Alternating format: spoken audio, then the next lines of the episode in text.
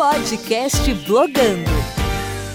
Olá! Se você ouviu um dos episódios anteriores do podcast do Blogando, e eu tô falando aqui do episódio que a gente gravou com a Alessandra Lele do Te Dou Dado, ou o segundo episódio que eu gravei com o Rodrigo Capella, falando sobre produção de conteúdo na web, você já sabe que antes de cada episódio eu faço uma rápida contextualização sobre tudo que mudou na web desde os anos 2000, 2010. E nesse episódio especificamente, nós precisamos começar em 2012, porque naquela época a produção de conteúdo em texto estava muito em alta. Os blogueiros eram os mais populares na internet e a gente nem ouvia falar do termo influenciador digital, youtuber, que é um termo tão comum para a gente hoje em dia. As grandes empresas de tecnologia já sabiam que as redes sociais tinham um potencial gigantesco. Os sócios do Twitter acabam de lançar o Medium, uma plataforma para que você pudesse escrever. É como se fosse uma evolução do microblog. O próprio Twitter tinha acabado de lançar o Vine, um aplicativo muito semelhante ao que a gente conhece hoje com o TikTok. E o Facebook tinha acabado de comprar o gigante do Instagram e lançar a versão para o Android. O consumo de vídeo no Brasil já crescia 18% ao ano e no resto do mundo crescia só 3%. Dá para perceber que ali já se desenhava uma grande tendência de aumentar o consumo de, de conteúdos em vídeo, mas quem dominava mesmo a internet naquela época eram os blogueiros. Eu sou Marcelo Bueno, um dos organizadores do Blogando, um evento criado em 2012 com o objetivo de debater a comunicação e a produção de conteúdo nas redes sociais. E nós conseguimos reunir quase todos os blogueiros que estavam com a gente lá no ano de 2012: Fernando BH do Canhota 10, Vinícius Fernandes e Paula Bastos do blog Grandes Mulheres. Queria agradecer a presença de vocês e já tenho uma pergunta: ainda é possível reconhecer vocês pelo nome de blog? Oi, gente, eu sou a Paula Bastos, sou jornalista especializada em fashion marketing sou blogueira. Eu, engraçado, eu não gosto de falar que eu sou influenciadora digital. Eu acho que eu sou tão raiz que eu ainda me apresento como blogueira, porque o meu negócio é escrever, é, é, é, a, é, a, raiz do blog mesmo, né? Ainda, ainda continuo sendo a Paula blogueira, porém com algumas alterações aí, né? Algumas depois de tantos anos. Muito bom, Vinícius. E você? Ainda as pessoas te conhecem como Vinícius Paraíba, Mr. Pinguim ou como que é? Não, Mr. Pyramid foi muito rápido, né? Eu tentei, tentei por, por dois meses ali desistir. É, o Vinícius Paraíba, sim. O Vinícius Paraíba, por 10 anos eu tive, eu tive o blog, né? Mas eu tirei o Paraíba, o Paraíba, que é aquele apelido de, de adolescência, da, da, tentei tirar o máximo possível, os amigos mais antigos ainda chamam, mas é, fiquei com o Vinícius Fernandes para parecer, um, parecer um empresário importante. O empresário do Social Bauru, que é o. Social Bauru hoje, né? Larguei, larguei a vida de blog e fui para um, um site um pouquinho mais sério. Uma mídia, né? O Vinícius, é, para quem é, não conhece, é, é, dono de uma mídia aqui em Bauru, Social Bauru, um portal, um dos portais né, mais relevantes aqui do interior de São Paulo. E você, Fernando, como que é? Ainda te reconhecem pelo Canhota 10? Oi, oi para todo mundo, obrigado Marcelo pelo convite. É, bom, ainda me reconhecem sim por, por ser o Fernando BH do Canhota 10. É, e recentemente eu fiz uma, uma mudança.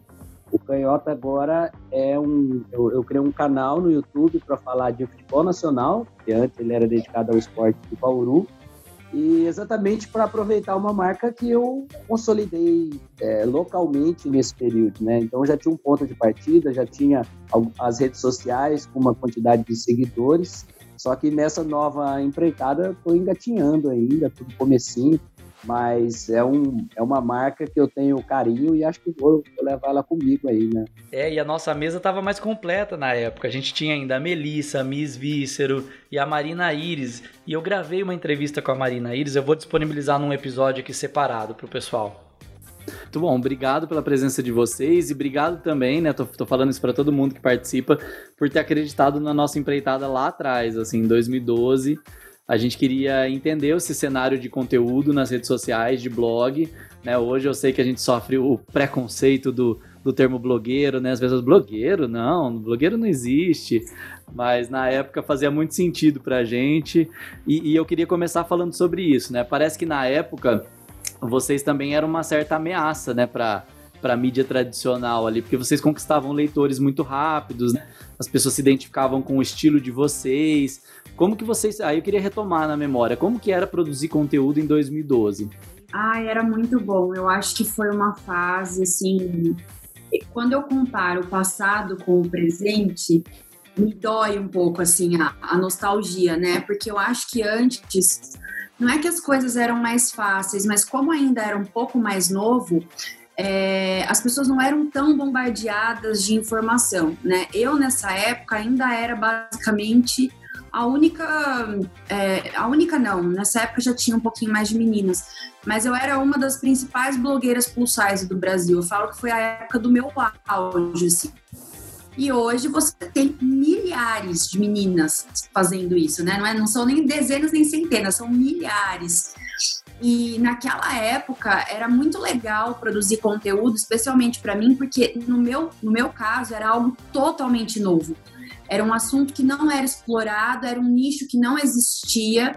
Né, o plus size foi virar nicho, acho que até depois, assim, de 2012, porque nesse período ainda era muito recente. Eu tenho muito carinho, assim, pela minha trajetória, porque eu acho que eu fui uma precursora desse segmento, né? Eu acho que eu fiz um trabalho muito legal que abriu portas para muitas pessoas, abriu portas para uma grande luta, para uma grande mudança que começou né, a acontecer na nossa sociedade por conta dessa transformação digital.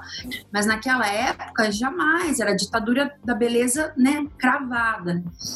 Então, é, por esse aspecto foi muito legal, porque eu consegui trazer muito conteúdo novo, só que era aquilo. Então, eu fazia uma coisa e eu tinha um destaque, eu era a principal, né? Hoje, você tem muita gente. Então, se o seu conteúdo realmente não for muito bom, se você não tiver boas estratégias, se você não for uma pessoa planejada, cativante, com uma série de estratégias aí, collabs e tal, você não cresce, você não tem visibilidade, porque hoje é muita gente competindo pelo mesmo espaço. Mas eu acho que a gente tem hoje aí, em, os meninos podem falar também do, da questão do, do nicho deles, assim, mas né, é, eu acho que para todo mundo. Hoje é mais difícil nesse sentido. Quando a gente começou, é isso, era o começo.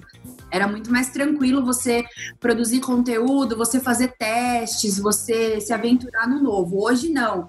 Uma influenciadora que vai começar, se ela já não tiver um bom planejamento, é um bom conteúdo de cara, ela nem consegue ser vista pelo mínimo. E naquela época a gente ia começando, fazendo, testando. Era muito mais natural, né?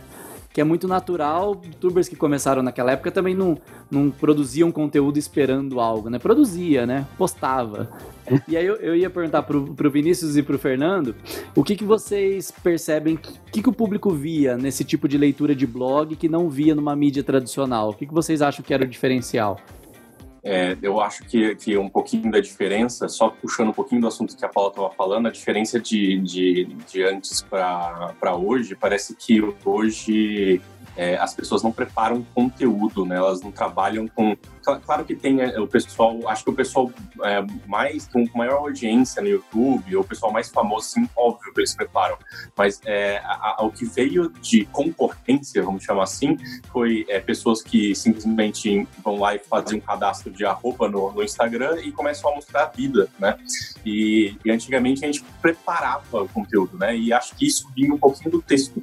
É, como você tinha que fazer formato de texto, era mais difícil pessoas fazerem conteúdo, né? Não tinha banda larga para você poder fazer o vídeo.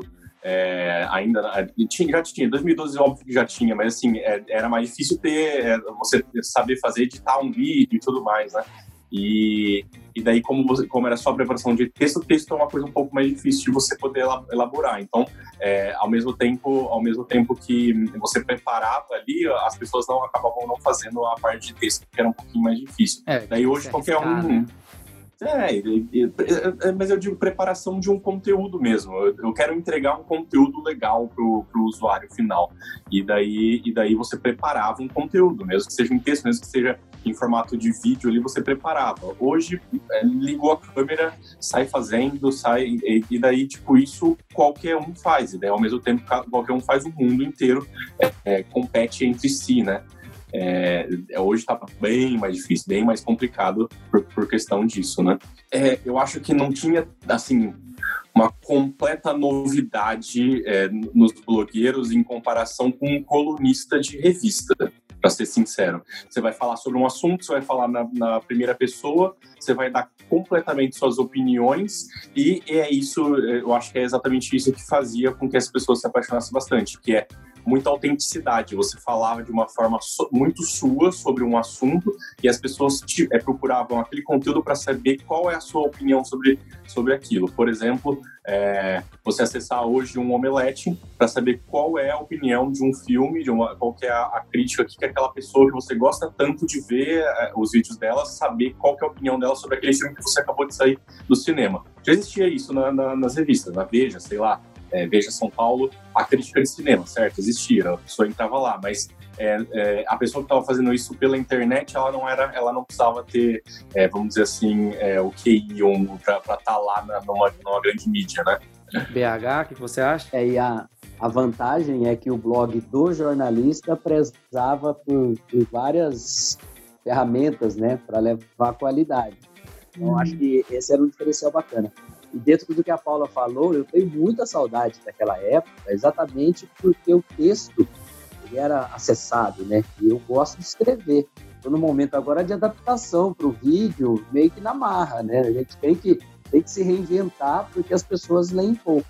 Mas às vezes eu, eu volto e leio textos que eu fazia, eu fico é, lembrando do, do, trabalho que dava, do exercício gostoso de escrever diariamente. Eu tenho uma, uma resistência com stories que eu não consigo entender que uma coisa vai ter. Eu sei que ela não deixa de existir, ela vai para aquele arquivo dos destaques e tal, mas é uma coisa que, que, não me entra na cabeça, mas eu vou ter que me adaptar.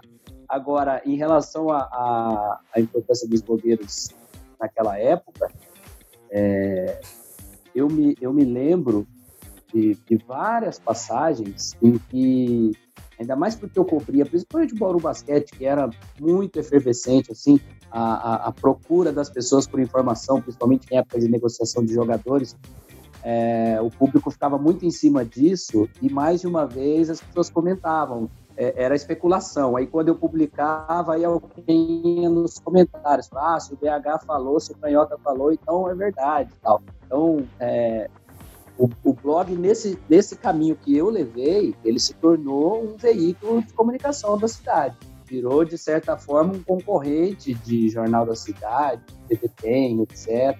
Foi um período mesmo ali de, de, de caminhar junto com, com os veículos tradicionais. Então, teve esse momento, eu sustentei por algum momento, mas é, também muito mais por amor ao jogo do que para ganhar dinheiro. Então, acho que, acho que eu fui, fui resistente por um bom tempo. Pegando esse gancho que o Fernando falou, que é fazer muito por paixão, né? Queria falar disso com vocês. Na época dava para ganhar rios de dinheiro, é, vocês já vendiam anúncios pra caramba, como que era? Nossa, nunca ganhei dinheiro assim. tipo, claro, já fiz jobs que eu ganhei algum, alguma grana legal, já, já fiz. Mas assim, foi muito esporádico em, sei lá, 10 anos de carreira de blog, sabe? Foram coisas muito pontuais, né? Campanhas assim que eu fiz que, pô, que legal, entrou um dinheiro extra, bacana. Mas, assim, não como eu tenho amigas que viveram ou até hoje vivem disso, né? Que todo santo mês tem ali uma cota de, de trabalhos pagos que elas conseguem tranquilamente viver. E tenho amigas que ganham muito dinheiro com isso, assim, né? É, mas nunca foi o meu caso. Eu acho que, como eu sempre trabalhei, eu sempre quis focar muito na minha carreira profissional também, então, assim, dá, dá para ganhar dinheiro. Eu posso falar que eu ganhei? Não, ganhei pontualmente algumas vezes, mas eu também reconheço que eu não fiz o esforço necessário para que talvez isso fosse viabilizado na minha vida. Né? Diferente do Vinícius, por exemplo, que, meu, eu acho o trabalho do Vinícius genial, sabe? Tipo, ele pegou uma coisa que ele gostava ele enxergou algo onde não tinha nada, porque não tinha ninguém fazendo o tipo de trabalho que ele faz em Bauru, E, meu, ele criou um puta de um negócio que virou referência na cidade, ele trabalha com, com algo que ele ama. Para mim, o Vinícius é um case, assim, de verdade.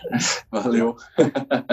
Eu poderia ter transformado Grandes Mulheres numa marca, eu poderia ter feito mil coisas incríveis e não fiz, né? Levei como um hobby, como é até hoje. E aí, hoje eu falo, né? Pô, Paula, você podia estar tá bem melhor, amiga. Dou aquele tapinha. É, falhou, mas tudo bem, tudo bem. No, no meu caso, zero dinheiro durante o, o Vinícius Paraíba. Zero. Eu não tinha, não tinha nem possibilidade, assim, eu acho, porque era um blog adolescente de, de festinhas de churrasco, entendeu? É, ficou conhecido ali entre as pessoas da mesma idade, do, do mesmo colegial, sabe? Umas coisas assim. É, mas longe, longe, nunca, nunca, nunca, nada. Zero dinheiro, zero dinheiro mesmo, durante 10 anos. Mas você procurava, daí... você sabia cobrar? Não, não, também. Atrás? Não, não, não, não procurei, também não procurei. É, era, era aquela coisa assim, ah, isso é paixão, não quero me, não quero me vender, era bem aquela coisa adolescente. Se a marca entendeu? me pagar, eu vou ter que falar o que a marca quer. exato, exato. Então eu fiquei, eu fiquei bem dentro disso. E também era uma boa escola é, é, para internet, né? E daí é meio que que, junto ali, durante o blog, 2002 até 2012, né? É, durante o blog ali, eu também é, trabalhei em mídias, né? Trabalhei no Jornal Bom Dia, 94 FM, TV Tem, fui para São Paulo, trabalhei lá com o Jacaré Banguela e aprendi um pouco sobre, sobre tudo isso para depois e, e, nada planejado, tá, gente? Ah, não, eu vou estudar aqui, vou ali, eu vou voltar para Bauru. Tinha um plano vou... de carreira a longo prazo? É, não, assim. não, nada, nada disso. Daí vai, vai, é, foi fazendo, aprendi um pouquinho de cada uma da, dos tipos de mídia, vídeo, impresso, e, e fotografia, e edição de vídeo. E daí, e daí é, abri o Social Bauru para continuar um hobby, olha aí, é, é, não estava planejando ganhar dinheiro também, abri o Social Guru para continuar meio que um, um, um, hobby que eu já fazia no, no Rio Paraíba, mas sem essa cara adolescente.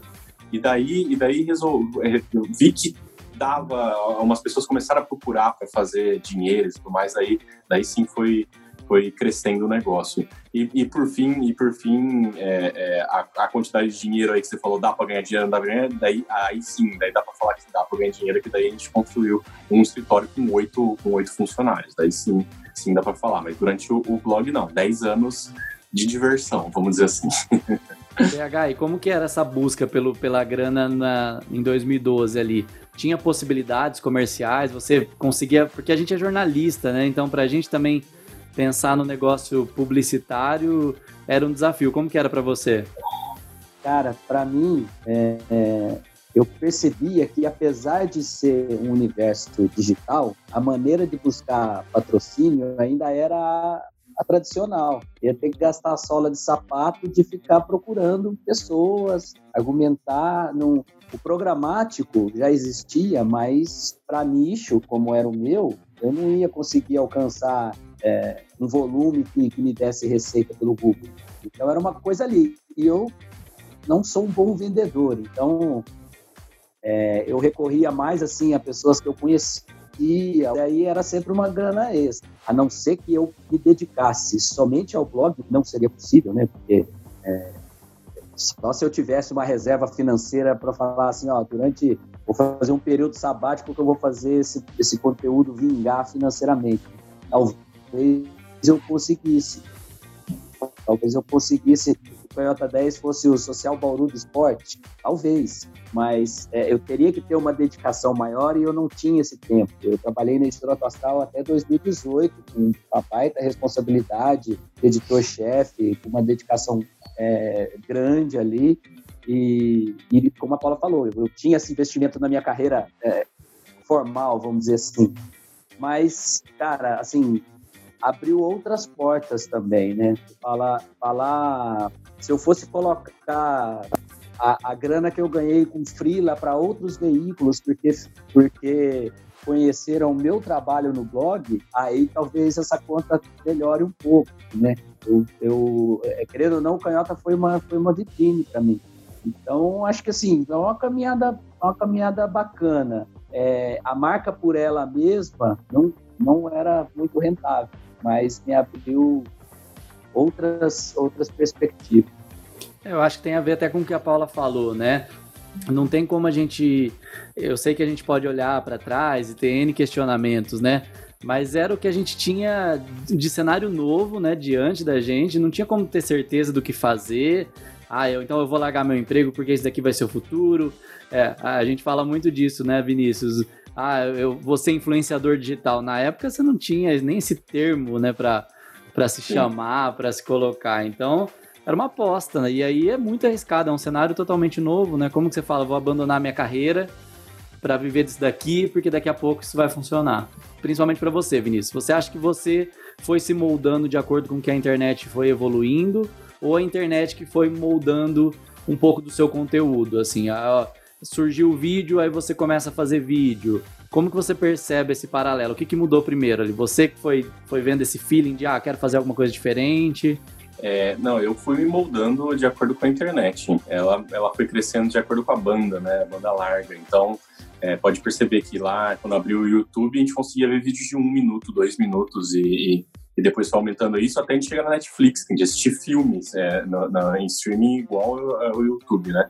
eu fui aprendendo, cara. Eu, eu, gosto da parte de comunicação, né? Então, eu fiz publicidade e propaganda, eu gosto da parte de comunicação, então eu queria aprender um pouquinho de tudo. Eu sempre fui muito curioso em comunicar. Então, é, é, como eu queria me comunicar, eu aprendi a editar áudio, aprendi a editar vídeo, isso tudo em programas muito é, profissionais, assim, o que é uma coisa difícil mais de aprender. Hoje você pega um shot da vida, você consegue editar um vídeo, mas em um segundo, assim, de uma maneira muito mais fácil, assim, as pessoas é, de uma maneira muito mais intuitiva.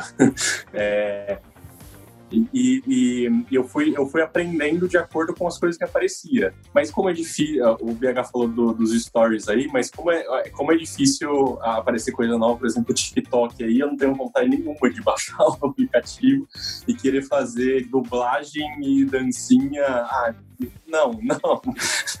não dá, cara. Eu não consigo. E daqui, e daqui uns cinco anos a gente pega esse bate-papo e, e, e, a gente ouve essa minha reclamação e a gente vai dar risada dela e eu vou estar lá fazendo dancinha, provavelmente.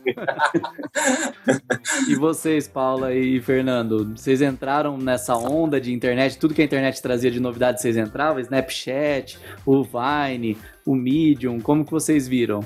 Eu acho que entrar a gente até entra, né? Até porque você tem aquela coisa de, ah, eu preciso garantir meu username. E aí é, entra aquilo no, que o Vini falou. Naquela época era muito difícil você editar um vídeo, por exemplo. Eu sabia fazer o básico, mas eu tinha que fazer no Adobe Premiere, que é um dos principais editores de vídeo, que é muito difícil de mexer. E assim, quando você tem que trabalhar e dar conta de uma vida profissional, é como o BH falou, como é que você vai ter tempo para ficar fazendo tanta coisa extra, sabe? Tinha que escrever o blog, aí tinha que cuidar do Instagram quando apareceu que começou a ficar, né, importante. Aí, pô, vídeo, então vai, vai juntando, vai acumulando muita coisa e ficava difícil. Então, assim, eu é, não, não fiz coisas que eu deveria ter feito, como eu falei anteriormente, né? Coisas que eu me arrependo. O TikTok mesmo, vou dar o um exemplo clássico agora do que o Vini falou todos os eventos de comunicação que eu vou, já tem mais ou menos um ano e meio que eu tô ouvindo a galera falar: TikTok vai explodir. TikTok tem tudo para abafar o Instagram, TikTok, TikTok, TikTok. Eu tô ouvindo isso há um ano e meio. O que, que eu fiz? Nada. Porque eu olho para aquilo e eu falo, igual o Vinícius falou, pô, mas que saco, vou ter que ficar fazendo dancinha ou dublagem ou coisa idiota. Não é isso que eu quero fazer. Por exemplo, para quem tem um perfil de humor, né? Para quem, quem é blogueiro dessa, dessa área, meu, fantástico. A plataforma é tudo que eles queriam na vida. Agora, para pessoas como nós três aqui, que somos mais né, do nível jornalista, informação, a gente quer passar uma, uma informação, conteúdo de qualidade, você olha para aquilo ali, você sente uma dificuldade do tipo, tá, o que, que eu posso fazer aqui? De legal, de diferente. Mas, pô, como é que eu posso usar essa plataforma para se adaptar ao que eu tenho para oferecer, que é conteúdo, que é informação. Então eu acho que talvez essa seja uma dificuldade que a gente tem assim, todo mundo em algum momento, até porque vai ter plataforma que você se identifica mais, outras não. Por exemplo, Snapchat, eu fiz para garantir o username, mas eu nunca usei de verdade, eu sempre achei chato, né? Quando veio Stories, aí fez mais sentido porque a minha audiência já estava ali. No, Snapchat eu ia ter que construir do zero. Então, então, acho que tem muitos esses detalhes, assim, que acabam entrando no caminho, né? O BH, você se manteve bem fiel ao texto, né? Me parece que o quanto você pôde, você manteve ali não em texto, foi isso? Exato, e eu usava as redes sociais é, pura e simplesmente para divulgar o link. Foi assim durante muito tempo. É, fiz fiz uh, o perfil do Instagram, mas também era uma coisa ali, como a, como a Paula falou, para garantir o espaço, mas praticamente não, não, não criava nada. Agora, nessa nova fase eu estou começando, aí eu tento pensar conteúdo específico para Instagram, conteúdo específico para Twitter, e o, o, Facebook acaba indo na carona e também divulga. Mas e fico naquele dilema se eu tenho que postar o vídeo no YouTube e no Facebook, porque um, um sabota o outro, mas num eu tenho mais seguidor, no outro está começando. E, e aí eu fico olhando para trás também, se não tinha que ter começado antes, se não tinha que ter preparado antes, mas aí tudo, tudo tromba no tempo, não tem como. É, eu fui, eu fui, fui escravo do blog por muitos anos, quando eu, quando eu queria produzir ali um, um pão quentinho, vamos dizer assim, o Noroeste jogava, terminava o jogo, eu fazia o texto. não sei como a minha esposa me aturou por tanto tempo, porque é domingo, é quarta-feira à noite, é sábado à noite do basquete. É, eu fiquei eu fiquei escravo do blog por muito tempo. Foi bem libertador quando eu uma hora falei assim, não, agora eu vou fazer só resenha, vou só é, falar o que me der na telha sobre, sobre as modalidades. E eu fui, me, eu fui me, me libertando dele aos poucos, né? Mas agora que eu quero, quero começar um novo trabalho, e aí pensando aí, sair do nicho, né? É um, canal para falar de futebol nacional.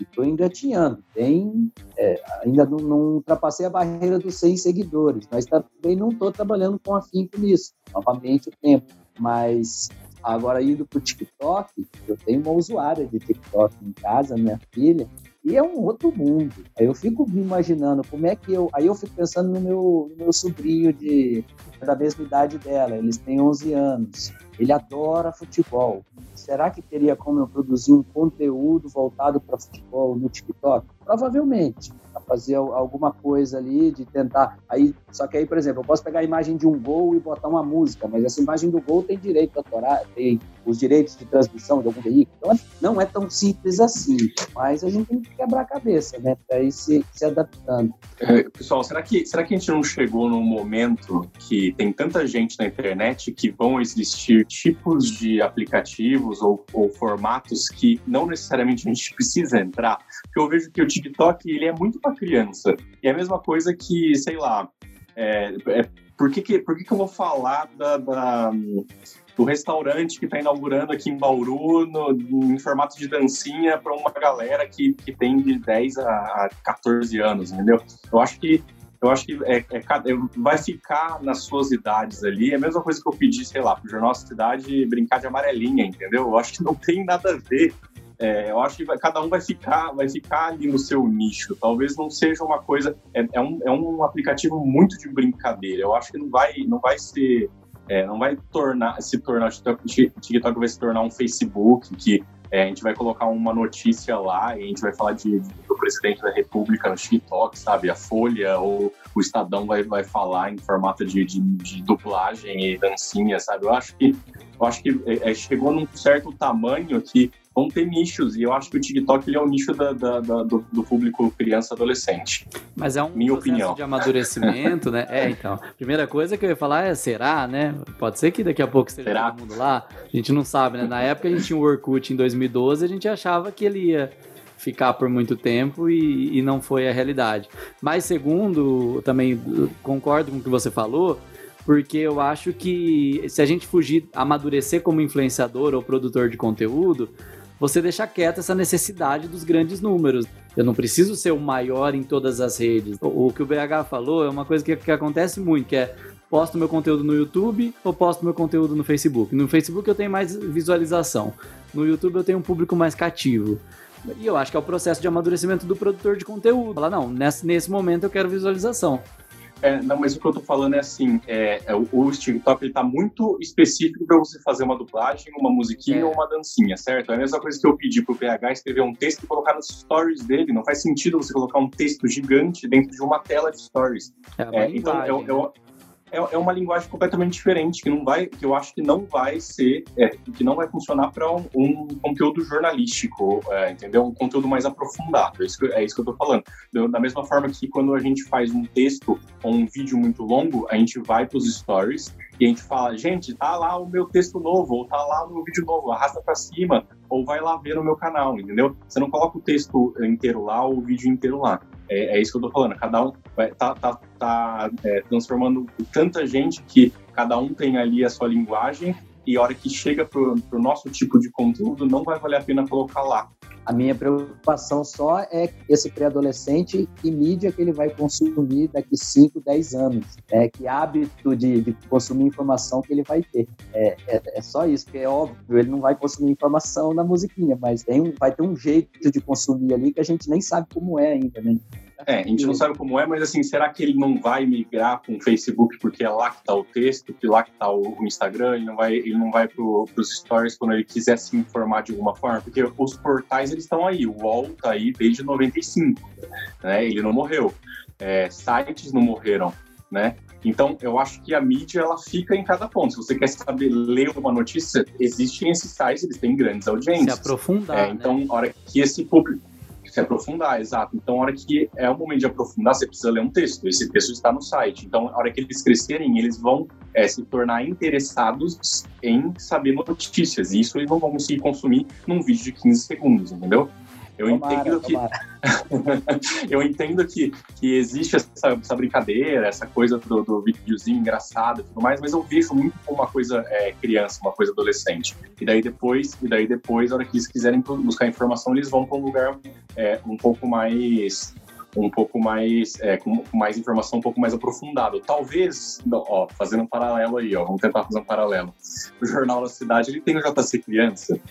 As crianças, eles estão olhando lá o jornalzinho do JC Criança. E a hora que elas crescem, elas estão olhando o jornal. É tentando talvez- ajudar aqui a gente. Talvez, talvez também seja uma, uma dica de como o o público está se preparando para essa linguagem. Então, talvez o TikTok realmente morra daqui a pouco. O Snapchat também surgiu. Ele não morreu, obviamente, mas eh, diminuiu muito rápido a audiência. Mas ele impôs um modelo e uma linguagem do vídeo curto. Brasil, né? O Snapchat não vingou no Brasil, né? Assim, por muito tempo, porque nos Estados Unidos ele ainda é considerado uma das redes de maior relevância. Ele é muito usado nos Estados Unidos, por exemplo, né? É muito bom, porque- mas eu acho que o que ele trouxe é uma questão da linguagem, né? A gente até falava, ah, no Instagram tá todo mundo arrumadinho, mas no Snapchat a pessoa é a vida real. Então trouxe essa linguagem da vida real. E aí agora o Stories usa isso, o Stories do, do WhatsApp usa isso, todo mundo usa, até o LinkedIn agora tá com os Stories. Então, talvez o que o TikTok possa contribuir é numa questão de linguagem. O Orkut contribuiu com a linguagem de rede social digital. E não foi ele que ficou depois. É que a gente, a gente fica com medo, aqui no Brasil eu vejo isso, o pessoal fica com medo assim, pô, eu tô no Facebook, mas daqui a pouco isso aqui vai mudar e daí isso quebra e todo mundo vai para outro lugar, né? Porque aconteceu isso com o Orkut lá de 2004 até 2010, né? Na verdade não, né? O, o Orkut ele, ele teve relevância só no Brasil e o Facebook é, é, começou muito grande e, e ficou mundial e a gente só migrou para essa plataforma que era muito é, maior em estrutura, conhecida mundialmente, e hoje o Mark Zuckerberg ele, ele é o, um dos caras mais ricos do mundo, junto com Bill Gates e tudo mais. Então não é uma coisa que quebra do dia para noite, como aconteceu no Orkut, e a gente migrou. A gente teve muita migração, né? A gente fez é, Orkut para Facebook, ICQ para MSN, MSN para WhatsApp, né? Então a gente fica com essa sensação, mas eu acho que cada vez mais com a, a internet virando aí uma coisa mais séria, mais, mais sólida, né? É, cada vez menos eu acredito no, numa, numa migração de uma coisa para outra. E, e, isso eu acredito também pro, pro TikTok. Eu não acredito que vai acontecer muitas coisas. O Mark Zuckerberg é dono do WhatsApp, do Instagram e do Facebook. Ele não vai deixar. Eu não acredito. A hora que chegou o Snapchat, ele já criou já é, uma coisa igual dentro do, do Instagram. Eu não acredito que. É, é, tanto que ele criou agora também pro Instagram o Stories, né? Como que é? Não. Cenas. É, como? Cenas, isso. que é para bater de frente com, com o, o, o, TikTok. Então, eu não acredito, não acredito em grandes mudanças, não. É, em termos de linguagem. Cada vez mais eu acho que vai estabilizar essas, essa, essas novidades. Assim, não, não acredito numa super migração, não. É, eu ia falar que eu acho que talvez pra gente, né, isso, esse insight me veio inclusive agora, durante esse bate-papo. Eu nunca tinha pensado nisso antes, mas para nós que somos produtores de conteúdo mesmo, a gente que gosta de escrever, no caso, que tem mais informação do que essa questão assim de vídeo ou de, né, de fazer coisas assim, talvez o TikTok seja uma boa plataforma para a gente pegar algum gancho, fazer como se fosse uma chamada ali para convidar as pessoas para irem para a plataforma onde a gente realmente atua, seja o blog, ou talvez, sei lá, vamos supor, só dando um exemplo, o Facebook, ou o Instagram, onde a gente tenha uma possibilidade de um texto maior e mais denso, né? Então, pode ser que no TikTok funcione gravar uma pílula do que você está falando. Olha, gente, vamos falar sobre, sei lá, é, moda de inverno. Então, eu tenho uma dica aqui para vocês. Ah, você quer conferir minhas outras dicas? Vem para o meu blog ou vai para não sei aonde. Talvez. É, então, mas eu, eu, pensei, eu pensei nisso já, Paula. Mas assim, é, é o Instagram, né? É o Stories, é. né? Isso, é. basicamente. Mas com um público diferente, né? Com um público... Exato, é. Só que é mais um público pra você entrar e conquistar e criar público lá. E, e meu Deus do céu, como é difícil. é, então, esse é o problema, né? Mas o, o que eu fico pensando, Vini, é a visibilidade que ele tá dando. Igual eu tô te falando dessa minha amiga que, tipo, em um mês ela conseguiu 35 mil seguidores, assim, e ela ainda nem é o maior, porque eu tenho uma outra amiga que já tá com mais de 100 mil seguidores no TikTok, e tipo assim, ela começou tem muito pouco tempo, muito pouco tempo, ela começou a fazer receita e, meu, é assustador o, o número de seguidores que ela tem no TikTok, assim. Mas ela tá fazendo, ela, ela tá fazendo tudo isso é, fora da linguagem do TikTok, sem ser dancinha, do jeito que você falou, que tipo, ah, é, vai pro meu vídeo do YouTube, porque esse crescimento eu vejo para dentro do, do, da linguagem que as pessoas estão fazendo a linguagem, a, a linguagem ali do, do, do TikTok, elas estão fazendo em um formato só para chamar para fora do TikTok ou não? Não, ela tá fazendo a receita dentro do TikTok. Então ela faz tipo uma receita em um minuto, um vídeo super rápido, simples, editado. Ela ensina a receita ali no TikTok. Você não tem que ir para nenhum outro lugar. Entendeu? Então é uhum. muito dinâmico e as pessoas estão amando. É tipo uma receita em um minuto, assim. Que acho que é um minuto é o máximo que ele aceita, não é? Eu não sei, eu não faço ideia. Também não tô tão imerso. Ô, ô, ô, Vinícius, mas às vezes eu fico, eu fico me perguntando também se talvez isso ainda não esteja acontecendo, mas como o brasileiro ele é levado pelas ondas, né? É, que acontecem na internet. Nossa, não era para ter feito trocadilho ondas na internet, tá? Mas é porque o, o, brasileiro, mas é porque o brasileiro vai na onda. O comportamento da internet é totalmente é, particular, né? Ele ele vai na modinha e, foi assim no foi assim por exemplo quando você mencionou né que o Orkut era uma coisa muito brasileira eu, eu não sei como é que foi o Google Plus mundo afora mas aqui como estava totalmente consolidado o Facebook é, ninguém deu bola mas eu Não, o Google Plus foi, foi fracasso, foi fracasso no mundo tá. inteiro. É. Tá. E, e a, a, aí eu fico pensando, ainda mais nessa época que a gente vê muito assim, interação de de pais com filhos. Às vezes já tem pai gravando vídeo no TikTok com filho. Talvez tenha pai já criando é, conta no TikTok para ver as postagens dos filhos e dos amigos dos filhos. É, eu, eu, já não sei se vai ser só um público infanto-juvenil é, no TikTok, mas é só uma, só uma suposição também, né? Porque como vai na onda, já, daqui a pouco tá todo mundo no TikTok. Eu já tô vendo, ainda tem isso também, né? A gente, eu brinco que a gente é, nós brasileiros, a gente farofa qualquer mídia social, brasileiro consegue farofar, né? Eu já estou vendo muito vídeo, muito vídeo de TikTok no Instagram, vídeo de. Porque fica o selinho, né? Vídeo é. de, de, TikTok no Facebook.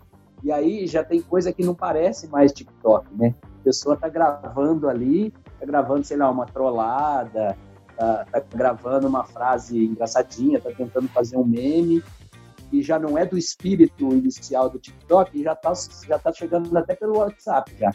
Então, assim, é confuso. E nessa confusão, eu já não sei afirmar se só tem um público Só tem o público infanto juvenil ali. O que, que vocês esperavam na época que vocês produziam conteúdo?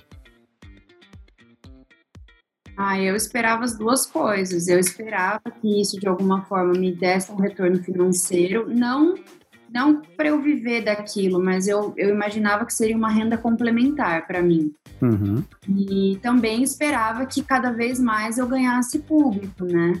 Eu, na época, eu lembro que eu tinha parado, né? Eu tava sem, sem nenhum blog. Eu fui chamado lá, todo mundo tinha blog e eu tinha parado porque eu já não tava não estava vendo mais resposta. O que aconteceu? O Facebook ele ficou muito popular em 2012 hum. e ele e, eu, e, o meu blog ele era de variedades, né? Então eu achava, catava coisas engraçadas ou interessantes na internet, fazia um post que juntava vídeos in, é, incorporados dentro do post, fazia um catadão o que era aquele blog de variedades ou humor, né? Jacaré Banguela, que louco, essa, essas coisas. E o Facebook ele ele acabou total com esses blogs, porque é, todo mundo podia achar algum vídeo ou link legal e colocar no Facebook, e o Facebook virou aquela, aquela tripona igual de blog. Então, é, igualzinho. E daí, ao mesmo tempo que é, a, a, os blogueiros colocavam aqueles conteúdos, ao mesmo tempo o mundo inteiro se tornou um blogueiro dentro do Facebook, né? Então isso acabou total. Na época eu não lembro o que eu esperava, não, pra falar a verdade. Uhum. Acho que eu tava procurando emprego, isso sim. Mas essa, essa fala do Vinícius foi a mais marcante daquele debate lá, aquele. Uhum. Que eu, eu lembro que, gente... o Facebook ia matar os blogs. É, eu, eu lembro que eu entrei numa discussão dessa e vocês ficaram brigando comigo que não, que não ia que não ia matar, que blog ia ficar e tudo mais.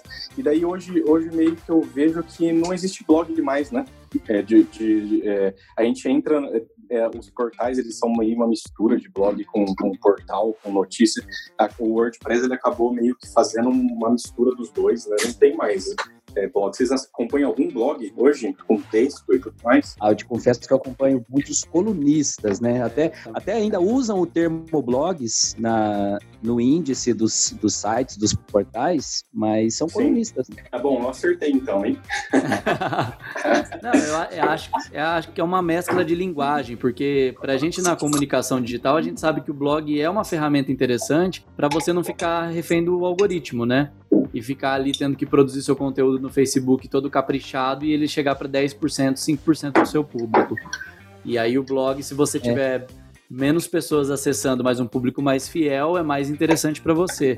É, é, ele acabou virando ainda, é, principalmente até pro, pro, pro mundo corporativo, ele acabou virando a referência de conteúdo. Você quer, você quer mostrar para um cliente quem você é, você manda o link das suas postagens ali, e dali tem todo aquele trabalho de jornada do cliente. Então ele acabou ganhando até uma função importante nesse outro universo.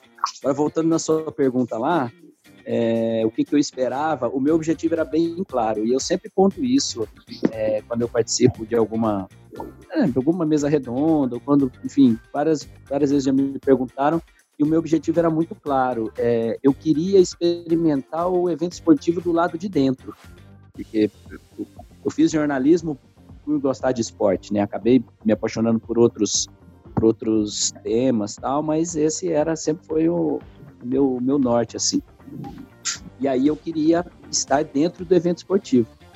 E, e aí eu, eu não tinha, é, eu não tinha, eu não trabalhava no Jornal da Cidade, eu não trabalhava no Bom Dia Bauru, hum. eu não estava em nenhum veículo que eu pudesse fazer isso. Apesar de algumas tentativas, enfim, eu até, eu até coincidiu que na mesma época eu, eu comecei a ser colunista do, do Bom Dia. Então já bastava eu chegar no evento e falar aqui, ó, eu sou colunista do Bom Dia, tal, para poder é, entrevistar as pessoas, etc mas ainda me parecia pouco. Eu queria, e eu queria também, acho que, é, ser essa mistura de repórter e comentarista, é, essa experiência de você chegar com o gravador ali na, na, cara do gol, no fim do jogo, tal. Então esse era o meu, esse era o meu objetivo. E aí foi um desafio gostoso e que eu consegui realizar de ser reconhecido como um veículo. Eu criei o meu próprio veículo para cobrir esporte e fui reconhecido por isso porque é, é, o que acontece, ainda mais hoje, que qualquer um cria uma mídia. Imagina se toda pessoa que gosta de esporte falar, ah, vou criar um blog, vou criar um canal e vou chegar lá na porta do ginásio panela de pressão e pedir uma credencial. o assessor de imprensa vai ficar louco, falar, ah, mas daqui a pouco é, todo mundo é todo mundo é, é produtor de, jornal, de, conteúdo, todo mundo é jornalista, etc. Uhum. E, e, eu consegui vencer essa barreira, e aí é que eu, é, eu insisto e defendo né, a nossa, a, a, nossa, o nosso preparo, né? Porque eu sou jornalista, eu, eu escrevia com responsabilidade, eu apurava tudo que eu escrevia, é, eu dava uma, uma cara para aquilo, né, de, de, de, credibilidade, enfim. Então, assim, esse objetivo eu acho que eu cumpri com louvor. Foi porque que eu criei o Canhota 10. E aí outras coisas é, foram surgindo, né? Então, assim, eu, eu, eu, sempre usei o termo também lá no começo, e acho que eu usei esse termo lá na, no debate em 2012, que era o meu hobby sério. Hum. Era um hobby, mas que eu levava muito a sério e que aí é, me ajudou em outras, em outras frentes. Até para pegar o termo é, influenciador, eu acho que eu, que eu fui, ou eu sou influenciador, é, de, um jeito, de um jeito muito bacana, porque foram inúmeras bancas de trabalho de conclusão de curso e a molecada também na faculdade que gosta de esporte, quando é, fazia um TCC, queria convidar alguém de fora, é, o meu nome é, era lembrado com muita recorrência. Mesa redonda em faculdade. Hoje já não é mais blog também, ele já tem uma carinha de, de portal tal. Tem uma turma da Unesp que veio depois de mim e criou a Locomotiva Esportiva, que é que começou também como um blog para cobrir o esporte de Bauru e eles afirmam é, é, categoricamente é, que a inspiração deles foi o Canhota 10. Muito e aí, bom. desde então, a gente sempre, a gente trocou figurinha sempre, virou uma coisa assim de, de um ajudar o outro. É, num, eu, ele, quando eles nasceram, eles não, tornaram, não se tornaram meus concorrentes, se tornaram meus amigos. Eu dava muita força para eles, dava dica tal. E aí, no dia que eu anunciei, isso foi agora em, no final de novembro, dezembro de 2019, no dia que eu fiz uma postagem, obrigado Bauru, eu fiz uma postagem de despedida é, da cobertura do esporte de Bauru, que na verdade eu já tinha, já estava bem desacelerado e tal, mas aí eu decidi, falei, não vou mais falar de esporte de Bauru com o Canhota 10. Quando eu fiz a, postagem do, do, do Obrigado Bauru, essa turma do, do, da locomotiva fez uma postagem, Obrigado Canhota. Putz, que desmanchou. Foi, foi um barato. Então, você, assim, você pega o que eu falei lá no começo e chegar num agradecimento desse, uma molecada é, super criativa, é, que estão aí na, na luta até hoje. E, nossa, muito gratificante. Eu acho que a gente começa a descobrir outras vantagens da produção de conteúdo, né? Que às vezes pode direcionar sua carreira, que às vezes pode influenciar outras pessoas Parece que quando a gente deixa de lado aquela ambição dos números, né, de ah, não, eu preciso falar para multidões, né, o, o a, contextualizando com o blogando também, a gente teve muito disso. A gente quer, quer se tornar o maior evento do, do Brasil, a gente quer ir para os grandes centros ou a gente quer descentralizar a comunicação e nos lugares que não tem? E aí ficava nessa, né? Então é, é sempre uma escolha que a gente tem que fazer e não é fácil. É, há oito anos você fala sobre empoderamento feminino, mais tempo, na verdade, mas eu queria entender um pouco desse cenário. Como que era falar desse tema em 2012 e, e, como que é falar desse tema agora, né? Você... Quando eu penso na minha trajetória, tudo que eu passei, tudo que eu não imaginava que eu passaria, né? Mas é, foi algo que mudou a minha vida, transformou toda a minha vida mesmo, porque eu tinha, eu, eu falo que eu, eu escrevia para mim, né? Assim, eu escrevia porque eu precisava acreditar naquilo que eu estava escrevendo, justamente porque eu não me via como parte da sociedade, eu não me via na mídia, não existia representatividade, eu era uma pessoa completamente invisível para a sociedade, né? Essa era a minha maior dor. Então eu peguei a minha dor e resolvi transformá-la em algo que pudesse ir de encontro com a dor de outras pessoas, para falar que elas não estavam sozinhas. Foi nesse percurso eu fui aprendendo que, tipo, poxa, mas peraí, sabe? Eu não preciso me odiar porque eu não sou parte de um padrão. Eu não sou errada, eu não sou desmerecedora de coisas, né? Poxa, eu existo, eu sou uma pessoa de bem, eu tenho meu valor, eu tenho minha capacidade. E isso não pode estar atrelado à minha beleza. E foi aí que eu comecei a escrever, mesmo assim, tentando acreditar naquilo que eu estava escrevendo. E sabe aquela história do água mole em pedra dura, tanto bate até que fura? Uhum. Acho que de tanto escrever sobre isso, eu realmente fui entendendo e fui vendo que, pô, eu era muito mais do que um corpo. E aí rolou todo o meu processo de aceitação, de autoestima, né? O meu desabrochar como mulher, vamos dizer assim. E hoje é, as coisas mudaram um pouco, porque eu, por ter ficado acabei passando por um processo de cirurgia bariátrica, emagreci bastante e mudei, né? Assim, minha aparência mudou.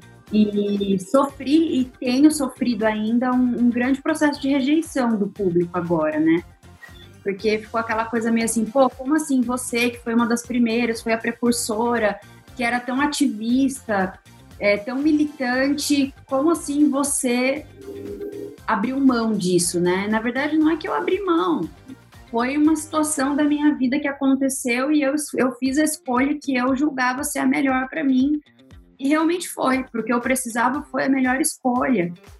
E eu estou vivendo uma fase nova da minha vida, estou numa nova descoberta, tenho passado isso para o meu, pro meu público, né? Mas aí você vai ter a, a, aquilo, né? Você vai ter as pessoas que rejeitam e que não se identificam mais, então elas passam a, a te deixar.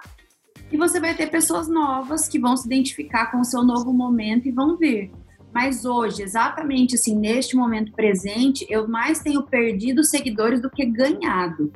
E isso é uma coisa que está sendo difícil para mim no sentido assim, como é que eu vou me reinventar? O que é que as pessoas esperam de mim? Porque eu era a Paula militante do plus size. Quem é a Paula de agora? As mesmas coisas que eu defendi, que eu acreditava antes, eu continuo acreditando. Só que eu percebo que para as pessoas a identificação imagética, pelo menos nas redes sociais, ainda é muito importante. Então, assim, ah, antes eu te seguia porque eu gostava de ver seus looks do dia para eu me inspirar e me vestir igual. Agora não faz mais sentido. Porque você, tipo assim, na minha cabeça eu não sou magra, mas algumas para algumas pessoas agora elas me taxam como magra. Então, tipo, ah, agora você é magra, então não faz sentido eu me inspirar no seu look do dia. E eu entendo, eu super entendo e eu acho que as pessoas têm realmente que seguir as pessoas com quem elas se identificam. Eu só fico um pouco triste de pensar que tem uma grande parcela de pessoas que está ali não por quem eu sou em si, não pela minha autenticidade, pelos meus valores, pelo meu conteúdo, mas sim porque elas simplesmente se identificavam com a imagem gorda da Paula e não com quem a Paula é em si. Porque as pessoas que realmente gostam de mim, elas continuam ali, elas falam: olha, você pode emagrecer, engordar, ficar velha, mudar de país, não importa, eu vou continuar te seguindo porque eu gosto de você. Mas estou é, passando por essa fase, assim. Mas é difícil, sabe? E eu não vou mentir para você, pega um pouco no ego também, né? Porque você pensa, pô, por exemplo, quando eu fiz a cirurgia bariátrica, eu tinha 105 mil seguidores. Hoje eu acordei, eu tô com 94,1. Uhum. É, então, assim, todo dia eu tô perdendo. Daqui a pouco eu vou estar com 90 mil, e daqui a pouco, Deus queira que não, mas sabe, a, a curva ela tá em declínio total. Assim, o tanto de gente nova que entra não supera a perda que eu tenho. E claro que mexe no ego, porque você fala, pô, é tão difícil você conquistar um seguidor novo, né? Hoje é tanta competitividade, é tanta gente produzindo conteúdo, que realmente você dá valor em cada seguidor que você tem. Por outro lado, Marcelo, ontem eu recebi uma direct de uma seguidora que bateu fundo assim no meu coração, porque ela virou para mim e falou assim: "Paula, eu vejo que você tem uma preocupação muito grande assim de agradar o seu público. Você está sempre fazendo enquete nos stories, pai, vocês gostam disso, vocês querem ver aquilo, tal. Eu entendo que você quer saber a opinião das pessoas para você produzir um conteúdo relevante mas você não tem que se importar com elas, você tem que fazer aquilo que você gosta. E quem gosta de você vai gostar do seu conteúdo porque se identifica com você. E as pessoas que estiverem saindo, deixa aí, porque elas não pertencem mais aqui. Você quer ficar com gente que não gosta daquilo que você está fazendo? Isso é energia ruim para você, assim, é uma energia parada. Você tem que atrair um novo, você tem que atrair quem se identifica. Então, faça aquilo que você quer fazer. Se você quiser fazer um vídeo dando cambalhota e você achar isso legal, ótimo. Quem não gostar, não tem problema. Impacta na minha redescoberta de conteúdo, na minha reinvenção. Eu já decidi, por exemplo, que eu quero deixar de ser um pouco protagonista. Eu quero falar mais dos assuntos que eu gosto, sem precisar tanto ficar expondo a minha vida pessoal como eu fazia no passado. Eu quero trazer informação sem precisar fazer da minha vida uma novela ali. Né? Ó, Marcelo, eu não tenho essa resposta ainda não. é, porque é, é, um, é um público que eu vou construir e na verdade o que eu tenho o que eu tenho de público agora é o que existia, né? E eu percebo, às vezes é, surge um comentário de alguma postagem e eu identifico. É, essa era, isso era interessante, né? O público daqui de Bauru, é, é, muitos eu conhecia pelo nome e muitos é, me conheciam pessoalmente, de, de vir me cumprimentar no ginásio, etc. Fora quem vinha no, no direct para bater papo, para fazer pergunta, para saber se eu sabia alguma novidade, etc. E aí agora, é, quando surge algum, algum comentário, alguma coisa, eu, eu consigo identificar, esse aqui é de Bauru. E também já vejo surgir algumas coisas. E é um pouco completamente diferente, é uma coisa que, que eu vou aprender. É, eu, por exemplo, eu fiz um, eu fiz um vídeo no, no canal sobre as camisas. Eu fiz um, um, ranking das camisas mais feias de 2019. E, e eu acho a camisa do Flamengo a mais feia do ano passado, o modelo que usou no ano passado. E aí eu já estou descobrindo que o público em geral, futebolístico, é, é, é, essa coisa que a gente sabe da internet. Uma galera e alguns são raivosos, né? Então já surgiu alguma coisa assim. É, exato, já, já surgiu coisa da pessoa é, chamar de maluco, é, outras coisas impublicáveis, ou o cara falar assim, é, você falar que eu era torcedor de outro time, porque eu falei, um flamenguista reclamar, falava que eu era torcedor de outro time, porque eu falei que a camisa do Flamengo é a mais é a mais feia. Mas aí eu tenho um vídeo contando que eu sou flamenguista. Fiz isso lá no começo. E aí toda vez que surge um comentário assim, eu pego o link do vídeo que eu falo que sou flamenguista e mando para a pessoa. Hum. mas aí vai ser, tá vai ser lidar, totalmente. Né? É, exato, mas vai ser totalmente diferente. Aí também eu fico pensando assim, e assim, agora eu tô, como eu falei, tô no começo, não tenho, não tenho um volume ainda. É, fico até esperando um golpe de sorte, assim, de às vezes fazer um, um vídeo mais polêmico explodir, tomara. Mas aí eu fico pensando, quando tiver uma relevância maior e quando surgirem mais haters, né? Como é que eu vou lidar, né? Eu vou ler e vou responder, eu vou silenciar, eu vou bloquear. Isso eu tento ver o que, os outros fazem e para tentar achar o meu caminho. Mas é uma relação totalmente diferente. Trabalhar com, com, com o nicho que eu trabalhava era quase era, era quase uma relação de amizade, porque a proximidade era muito grande. Nós, nós somos da mesma cidade, frequentamos o mesmo, a mesma praça esportiva, e eu ainda tinha o hábito de, por exemplo, tive um momento de ficar lá na cabine e tal, mas assim, chegou um ponto que eu enchi o saco de ficar aí no jogo do Noroeste, ficar na cabine. cabine é legal porque você troca ideia com os colegas e tal, mas chegou um momento que eu desencanei e fui para que bancada. E aí eu sentava no meio do, dos caras, aí eu vou, ô BH, chega aqui. E já tinha os caras de, da, da, turma que gostava de cornetar o jogo, que eu já tava no meio deles ali. Às vezes já escrevi matéria contando do comportamento do, da galera ali no, no amendoim, vamos dizer assim. Então eu até criei outras formas de abordar por, pelo relacionamento que eu tinha com o público. Legal. É outra coisa. Agora, o que eu vou fazer daqui em diante é outro mundo que eu ainda vou descobrir. O que, que vocês perceberam, se, se fosse eleger uma grande mudança na internet de 2012 para 2020, o que, que vocês colocam de mudança? Eu acho que é, o volume de pessoas entenderam que a internet é uma plataforma de voz que é simples e que muita, muita gente pode produzir algo ali, né? Quando a gente começou, era muito ainda uma coisa de publicitário e jornalista. Por ser algo relacionado à mídia, via que a predominância das pessoas que atuavam ali, principalmente os blogueiros, que foi como tudo isso começou nessa era digital, assim, eram muitos jornalistas que estavam ali. E com o tempo, as pessoas foram percebendo que qualquer um podia estar nas redes sociais, fazer sucesso, levar informação, criar conteúdo, né? E por isso que hoje a gente tem aí milhares e milhares e milhares de pessoas produzindo coisas e fazendo conteúdo. Então, isso para mim foi algo muito nítido, assim, essa questão da, da popularização da produção de conteúdo na internet, né? Não é, não é algo que ficou só ali entre a galera de comunicação, é algo que expandiu para todas as áreas. Uma outra coisa, uma outra coisa que eu percebi por, por acontecer essa popularização, é, eu, eu, vou falar uma palavra que não existe aqui, mas é, aconteceu também ao mesmo tempo a nichalização. Foi nichado. Então, é, o BH, por exemplo, ele é, ele fala sobre esporte é, dentro de uma cidade, né? Pensa o mundo, pensa Brasil, o estado, cidade, dentro da cidade, ou esporte daquela cidade.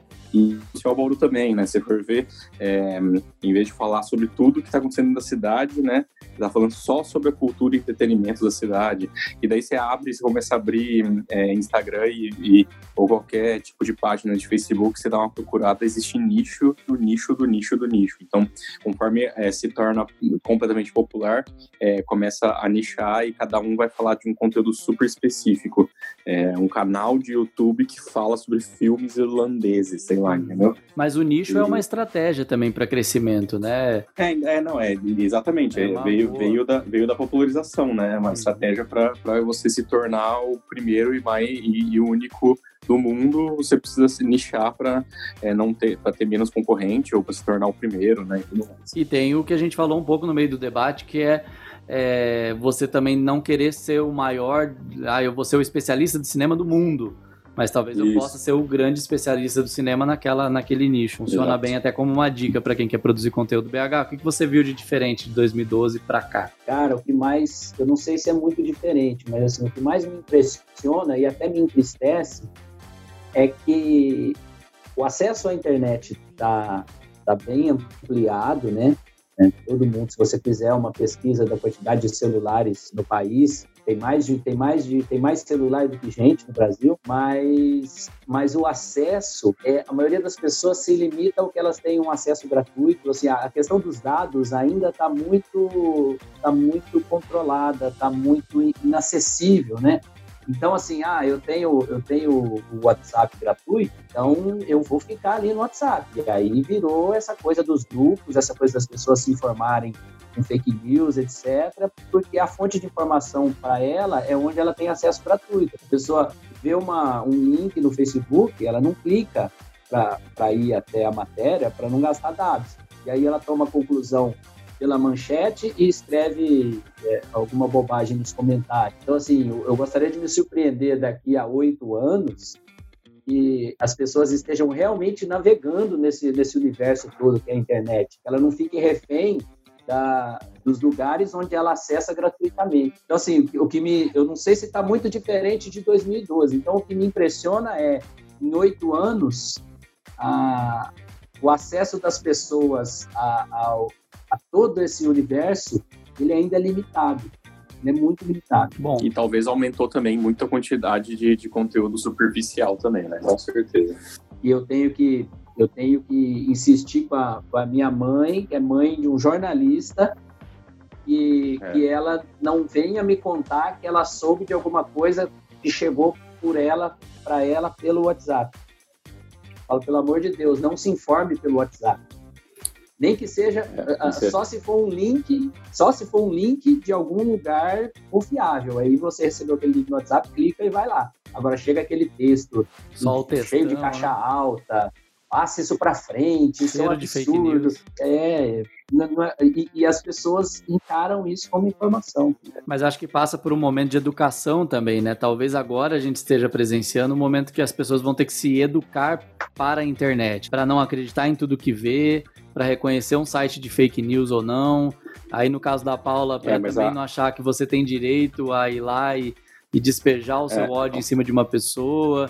Parece que depois Sim. de tanto tempo a internet está amadurecendo, procurando caminhos. E passa por isso a questão do paywall, né? Que a pessoa já não quer gastar nem dados, quiçá pagar para ler por alguma coisa que, que tem, que que é custa dinheiro produzir uma informação apurada de qualidade, né? Ela nem consegue pensar nisso. Então ela até acaba criando até uma, uma repulsa maior. Pô, eu tenho que pagar para ler isso. E, é, e, uma, e uma repulsa completamente a, é, apoiada. Como que a gente vai ter educação, né, Marcelo? Se a gente não tem educação no Brasil, não sei como está em outros países, mas aqui eu não vejo um, uma, uma luz no, no fim do túnel para essa educação, para as pessoas conseguirem entender, porque a gente não tem educação, primeiro de tudo.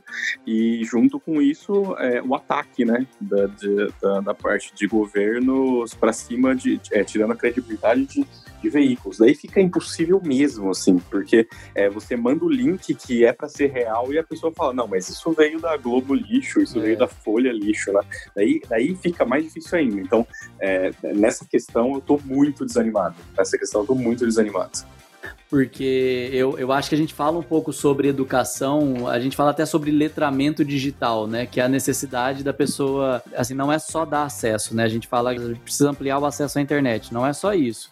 BH falou esse lance dos dados, que talvez na nossa bolha nem impacte tanto, né? Porque a gente deve ter um plano de dados bom, né? Acesso, tem Wi-Fi em casa, é uma outra realidade. E o, o Marco Civil da internet também vinha para proteger isso, não, não ficar diferenciando pacotes de internet. As operadoras estão driblando isso do modo contrário. O que, que, eles não podiam fazer era cobrar por um acesso extra, né? Ah, para consumir vídeo você tem que pagar mais. E eles inverteram a ordem, né? Não, então estou dando de graça o WhatsApp.